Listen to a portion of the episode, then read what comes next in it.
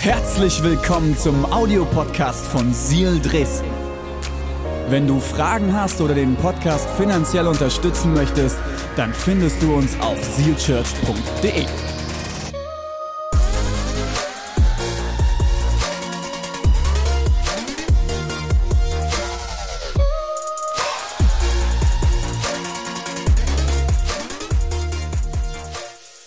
aber genug der langen Vorrede. Jetzt habe ich ein paar Bibelverse für euch dabei. Und zwar aus Lukas 24. Das ist das letzte Kapitel im Lukas-Evangelium. Und ich lese mal ab ähm, Vers 13. Ist es cool? Okay, dann mache ich das. Ich habe mir das hier wunderbar markiert mit so einem Seal Church Visitenkarten-Dingsbums. Das brauche ich jetzt nicht mehr. Am gleichen Tag waren zwei Jünger von Jesus unterwegs nach Emmaus, einem Dorf, das etwa elf Kilometer von Jerusalem entfernt lag. Auf dem Weg sprachen sie über alles, was geschehen war. Plötzlich kam Jesus selbst, schloss sich ihnen an und ging mit ihnen. Aber sie wussten nicht, wer es war, weil Gott verhinderte, dass sie ihn erkannten. Worüber redet ihr? fragte Jesus. Was beschäftigt euch denn so? Da blieben sie voller Traurigkeit stehen. Einer von ihnen, Kleopas, sagte, by the way, haben wir ähm, irgendwelche schwangeren Frauen hier? Mal kurz, gibt es hier irgendwen, der gerade schwanger ist? Okay, ich, also okay, hier, Applaus hier für, wunderbar. Also ein Punkt, wenn, du, wenn man schwanger ist, ist das so die Namenserfindung, die Namenssuche. Mein Vorschlag, wenn es ein Typ wird, Kleopas. Das ist auf jeden Fall Alleinstellungsmerkmal, oder? ähm, und wenn er dann irgendwie gemobbt wird und äh, Seelsorge braucht, dann kann ich helfen. Okay. Ich habe es nicht gesagt, ich hatte wirklich äh, wenig Schlaf, sorry. Okay, okay. Joel, Fokus! Äh, Du bist wohl ähm, der einzige Mensch in Jerusalem, der nicht gehört hat, was sich dort in den letzten Tagen ereignet hat. Was waren das für Ereignisse, fragte Jesus. Das, was mit Jesus von Nazareth geschehen ist, sagten sie. Er war ein Prophet, der vor Gott und dem ganzen Volk erstaunliche Wunder tat und mit großer Vollmacht lehrte.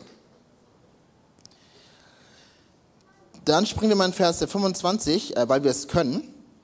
Darauf sagte Jesus zu ihnen, was seid ihr doch für unverständige äh, Leute? Was war passiert in den Versen 19 bis 24? Jesus erzählt alles, was passiert ist. Er erzählt davon, dass er gestorben ist, dass er auferstanden ist, dass er jetzt lebt. Und all das, was diese Menschen beschäftigt hat, warum? Ihr müsst euch ja vorstellen, sie waren jahrelang mit diesem Jesus unterwegs. Sie hatten bildlich gesprochen all ihre Eier in diesen einen Korb, wo Jesus drauf stand, gelegt. Und auf einmal, so bildlich gesprochen, kam eine große Walze vom Himmel in Form von dem Tod der Jesu und hat all diese Eier zerfetzt. Richtig blöd. Und dann lesen wir hier in Vers 25 folgendes. Darauf sagte Jesus zu ihnen, was seid ihr doch für unverständige Leute? Es fällt euch so schwer zu glauben, was die Propheten in der Schrift gesagt haben. Haben sie nicht angekündigt, dass der Christus all diese Dinge erleiden muss, bevor er verherrlicht wird? Und er begann bei Mose und den Propheten und erklärte all, alles, was in der Schrift über ihn geschrieben stand. Mittlerweile näherten sie sich ihrem Ziel, dem Dorf Immaus. Es schien so, als ob Jesus weitergehen wollte, doch sie baten ihn inständig, über Nacht bei ihnen zu bleiben, da es schon dunkel wurde. Da trat er mit ihnen ins Haus. Als sie sich hinsetzten, um zu äh, essen, nahm er das Brot, segnete es, brach es und gab es ihnen. Da gingen ihnen die Augen auf und sie erkannten ihn. Doch im selben Augenblick verschwand er. Leider kann ich das jetzt nicht hier so bildlich darstellen. Das wäre richtig cool, ey. Einige von euch denken sich, ja. Sie sagten zueinander, war es uns nicht seltsam warm ums Herz, als er unterwegs mit uns sprach und uns die Schrift auslegte. Und sofort brachen sie auf und gingen nach Jerusalem zurück, wo die elf Jünger und die, die bei ihnen waren, sich versammelt hatten. Als sie ankamen, wurden sie mit der Nachricht empfangen, der Herr ist tatsächlich auferstanden. Er ist Petrus erschienen. Da erzählten auch die beiden äh, Jünger aus Emmaus ihre Geschichte, wie Jesus unterwegs mit ihnen gesprochen hatte und wie sie ihn erkannt hatten, als er das Brot brach. Und während sie noch sprachen, stand Jesus selbst mitten unter ihnen und sagte, Friede sei mit euch. Krass, oder? Da ist ein Typ, Jesus, der von sich behauptet, nicht nur irgendwie ein Typ zu sein, sondern Gott selbst. Er stirbt und man könnte sich denken, nein! Er steht aber nach drei Tagen von den Toten auf, kommt zu diesen beiden Typen, begegnet ihnen nach seinem Tod, nach seiner Auferstehung und sagt, Friede mit euch. Und jetzt kommt es. Doch sie hatten alle schreckliche Angst, weil sie dachten, sie sähen einen Geist. Warum fürchtet ihr euch so? fragte Jesus. Warum zweifelt ihr, wer ich bin? Warum zweifelt ihr, wer ich bin? Herr Jesus, danke für dein Wort. Danke dafür, dass es etwas in unsere Situation hineinzusagen hat. Und ich bitte dich, dass du uns begegnest. Und alle sagen? Amen. Amen. Hast du schon mal Zweifel gehabt? Falls ja, darfst du mal kurz melden. Okay. Einige von euch haben gerade gezweifelt, ob sie sich äh, melden sollen bei der Frage, ob sie Zweifel hatten. Ähm, falls du dich gerade gemeldet hast und einige haben das nicht gemacht, dann bist du in guter Ge äh, Gesellschaft. Ich habe euch, ähm, also Zweifel ist ja weit verbreitet. Und in Vorbereitung auf diese Predigt ich, bin ich auf einen Typen gestoßen und ich habe euch mal ein Bild von ihm äh, mitgebracht. Das ist dieser wunderbare Herr. Wisst ihr, wer er heißt? Habt ihr eine Idee, einen Vorschlag?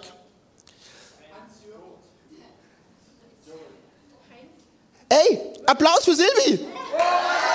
Wirklich! Ey, richtig krass! Ah, heftig. Also das ist wirklich Heinz. Heinz äh, Jiranek. Ähm, das ist ein Psychologe und er beschäftigt sich ganz, ganz intensiv so mit der Frage, wie Führungskräfte ähm, vorankommen können.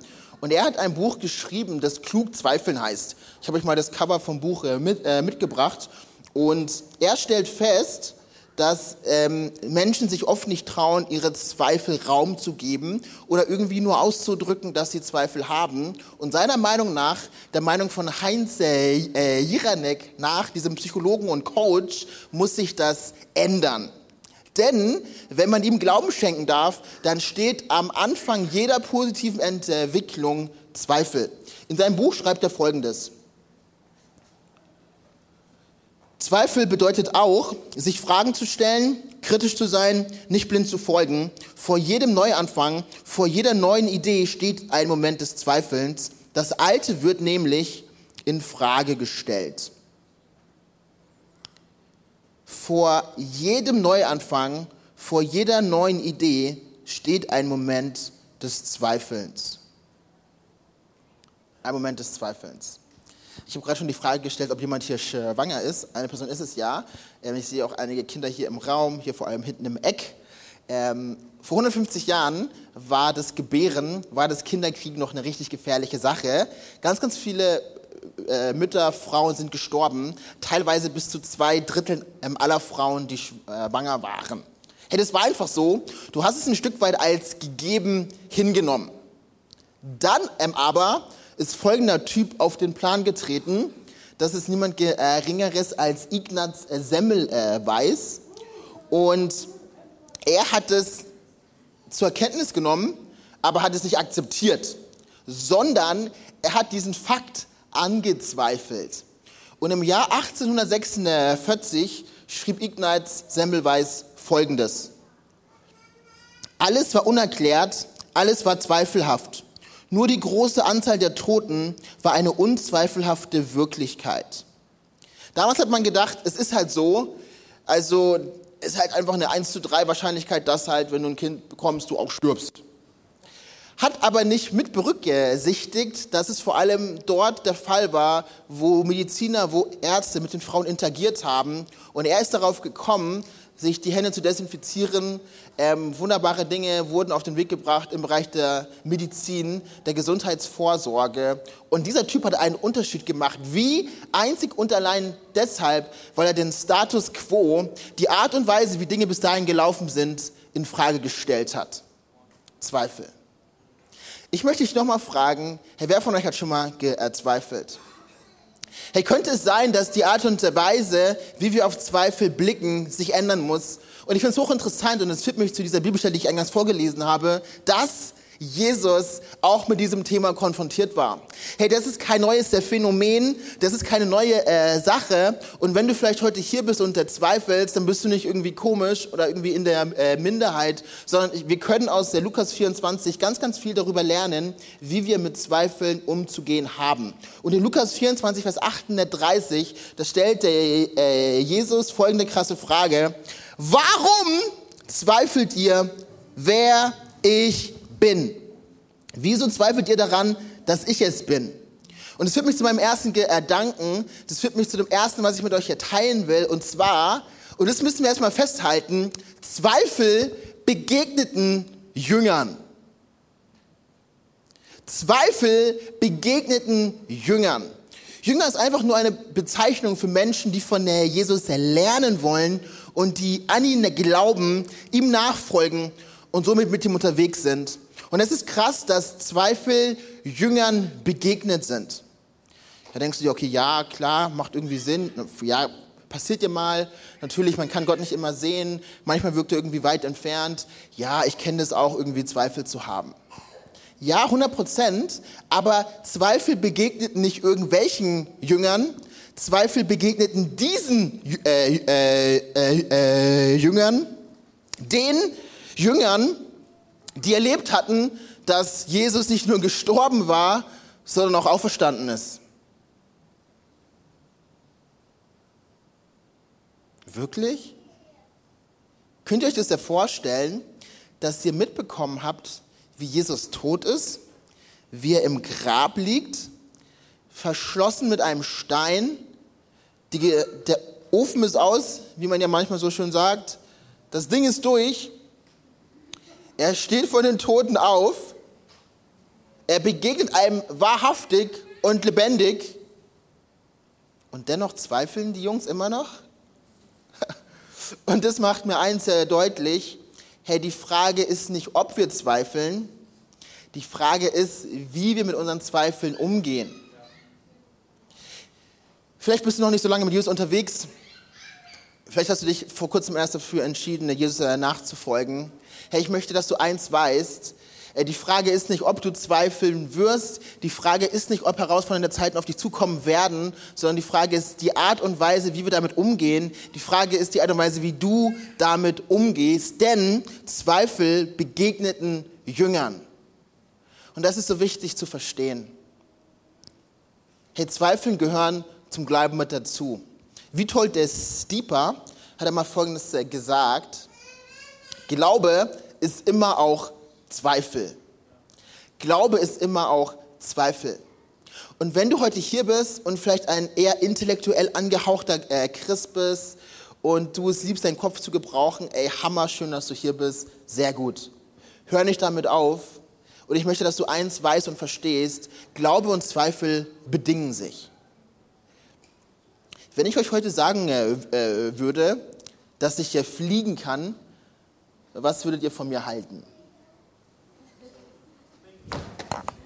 Hat nicht so gut äh, funktioniert? Also wir wissen, dass Menschen nicht fliegen können. Ich, ich probiere es mal hier links. Ah, Mist. Okay, ich glaube, ihr bekommt den Punkt. Ihr würdet euch denken, ey Joel, bist du verrückt? Was ist denn los mit dir? Hast du zu wenig geschlafen? Äh, Klammer auf, ja, Klammer zu. Ähm, Menschen können nicht fliegen. Ich zweifle daran, dass ich fliegen kann. Joel, äh, musst du nicht, weil du weißt, dass es nicht stimmt.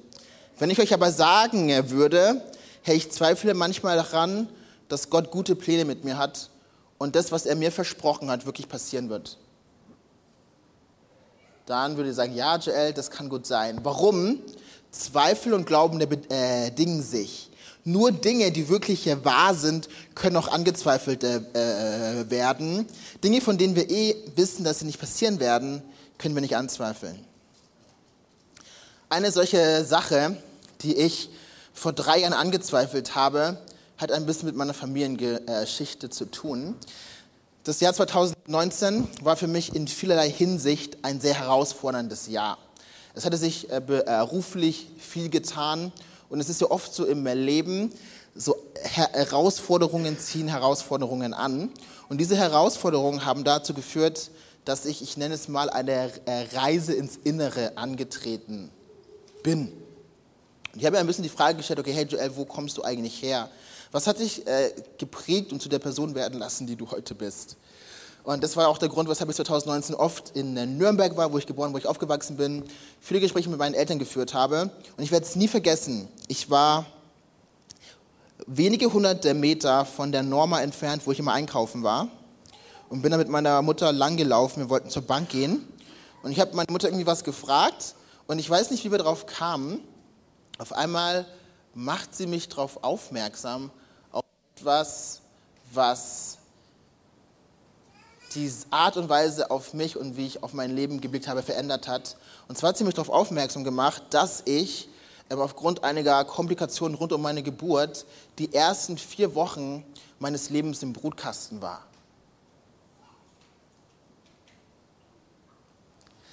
Ähm, und ich glaube, du musst kein Arzt sein, um zu verstehen und zu äh, wissen, was es natürlich mit einem Säugling macht, wenn die äh, Mutter, wie in meinem Fall, zwei, maximal dreimal am Tag äh, kommen kann, ich in diesem Fall aus dem Brutkasten herausgeholt äh, werde, meiner Mutter übergeben werde, sie mich kurz abstellt und wir nach Hause geht. Vier Wochen lang.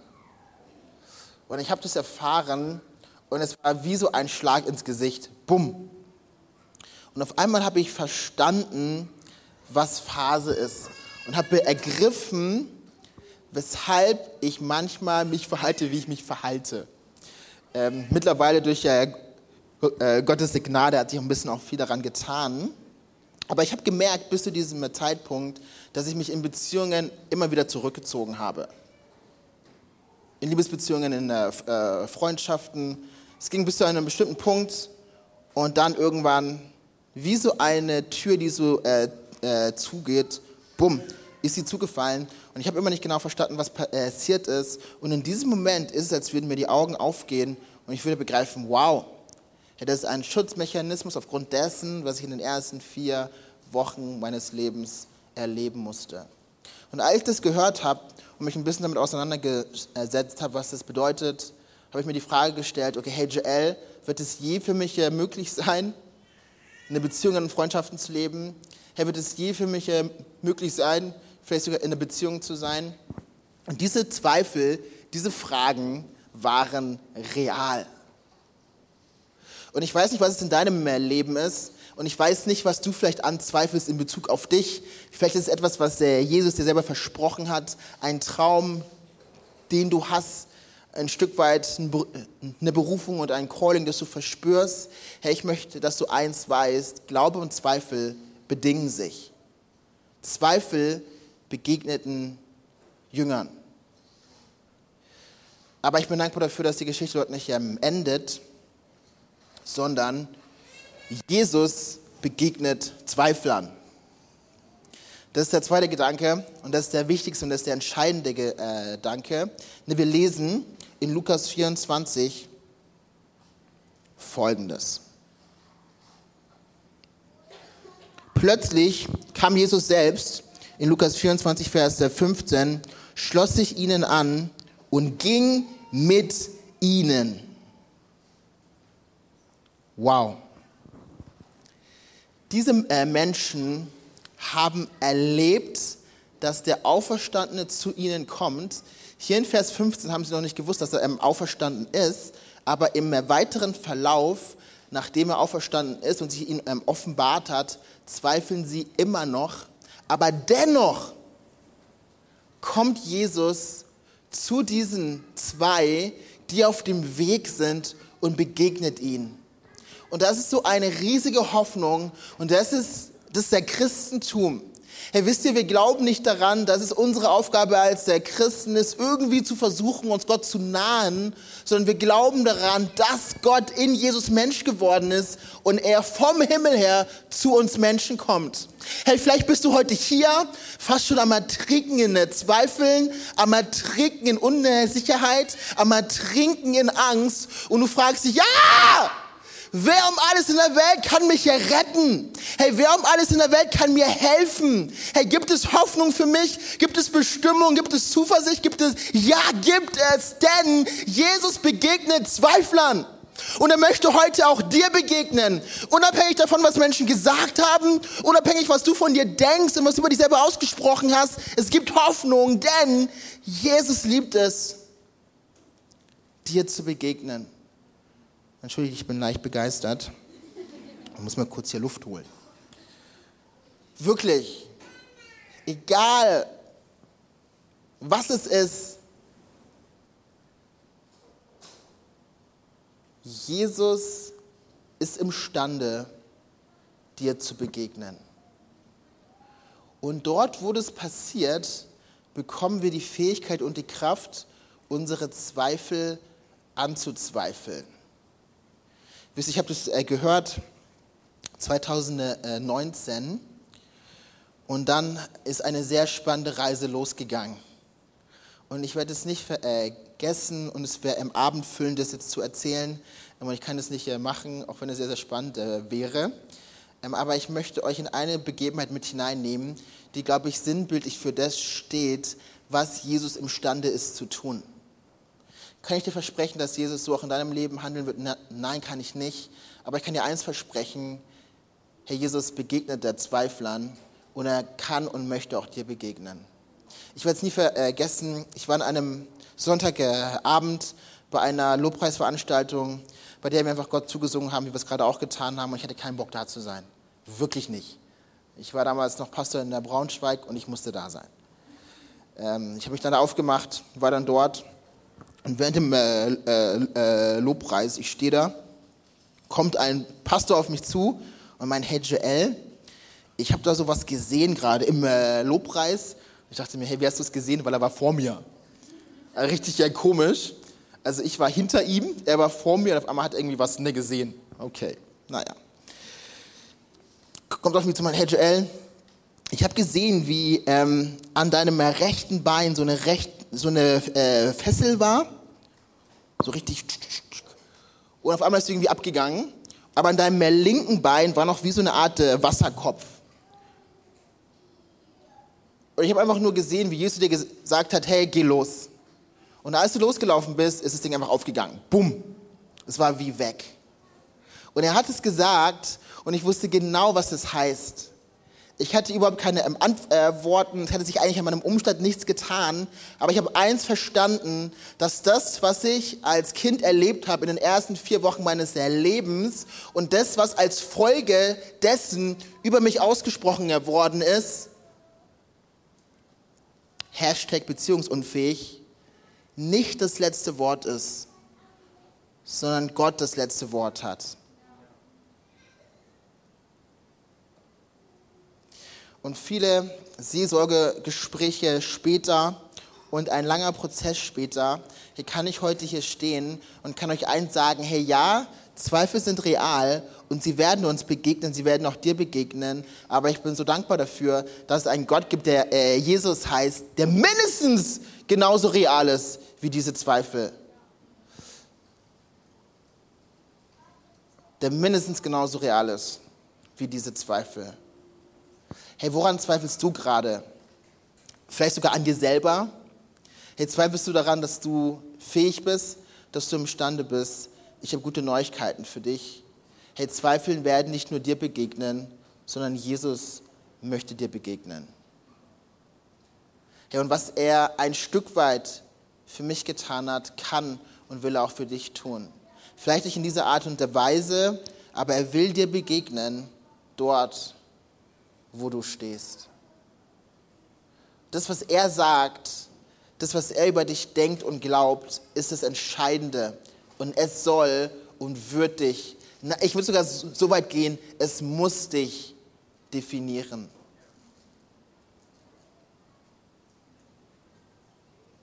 Dietrich Bonhoeffer hat einmal Folgendes äh, gesagt.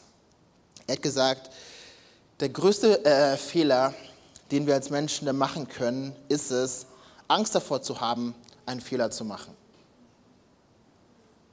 Und das ist sehr, sehr wahr. Und ich glaube, das ist sehr wichtig für einige von euch zu hören.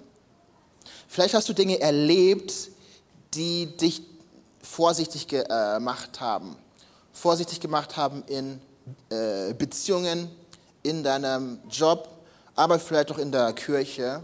Ich möchte dich ermutigen, genauso wie dieser Pastor aus Braunschweig zu mir gekommen ist und mich darauf aufmerksam gemacht hat, dass das, was mich gehalten hat, sich eigentlich schon im Geist aufgelöst hatte. Es durch das, was Jesus für mich getan hat, überhaupt gar kein Problem mehr war. Aber ich dachte, dass ich noch gebunden und gefangen und gefesselt bin, dich auf den Weg zu machen und deiner Angst ein Stück weit ins Auge zu schauen und sie anzuzweifeln. Hey, was würde passieren, wenn wir uns heute in Dresden entschließen, nicht aufgrund äh, menschlicher Kraft, nicht aufgrund menschlicher Vorstellungsenergie und unsere Zweifel ein Stück weit in gesundem Maße anzuzweifeln? Hey, alles würde und alles könnte sich ändern. Zweifel begegnen äh, Jüngern, Jesus begegnet Zweiflern und Zweiflern, und damit möchte ich schließen, begegnen der Welt. Von diesen äh, Leuten, die zweifeln, lesen wir in Lukas 24 folgendes. Er sagte,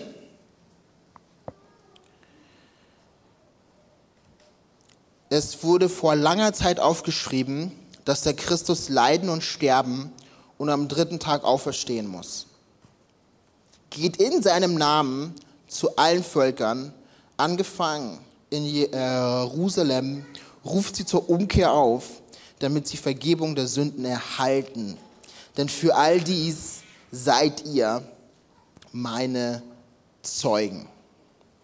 Und ich möchte, dass du heute an diesem Sonntag, an diesem 16. Oktober 1 weißt. Hey, die Zweifel, die du vielleicht gerade immer findest, ganz gleich, worauf sie sich beziehen, hey, sie sind real. Und meine Aufgabe ist es nicht, sie klein zu reden, aber ich möchte, dass du eins verstehst. Es gibt einen Gott, der so viel äh, realer und der vor allem so viel größer und so viel stärker und kraftvoller als jeder einzelne dieser Zweifel ist. Und weil dem so ist, darfst du als Zweifler der Welt begegnen. Wisst ihr, es waren diese Leute, die Jesus ausgestattet hat mit Kraft und die den Erdball verändert haben. Und das will ich dir zusprechen.